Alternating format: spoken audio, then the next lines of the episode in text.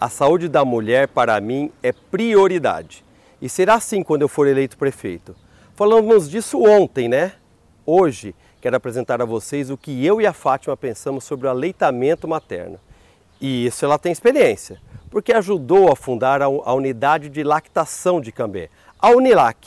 O que queremos é criar um grande programa de incentivo, apoio e promoção ao aleitamento materno, porque sabemos que para o bebê esse é o alimento mais importante do mundo. E se a gente cuida da saúde das mães e de seus bebês, a gente cuida da saúde de todo mundo. Mas depois da educação e da saúde, o que dizer sobre a segurança? Sobre isso a gente conversa amanhã, porque vou te mostrar como é possível fazer mais com menos.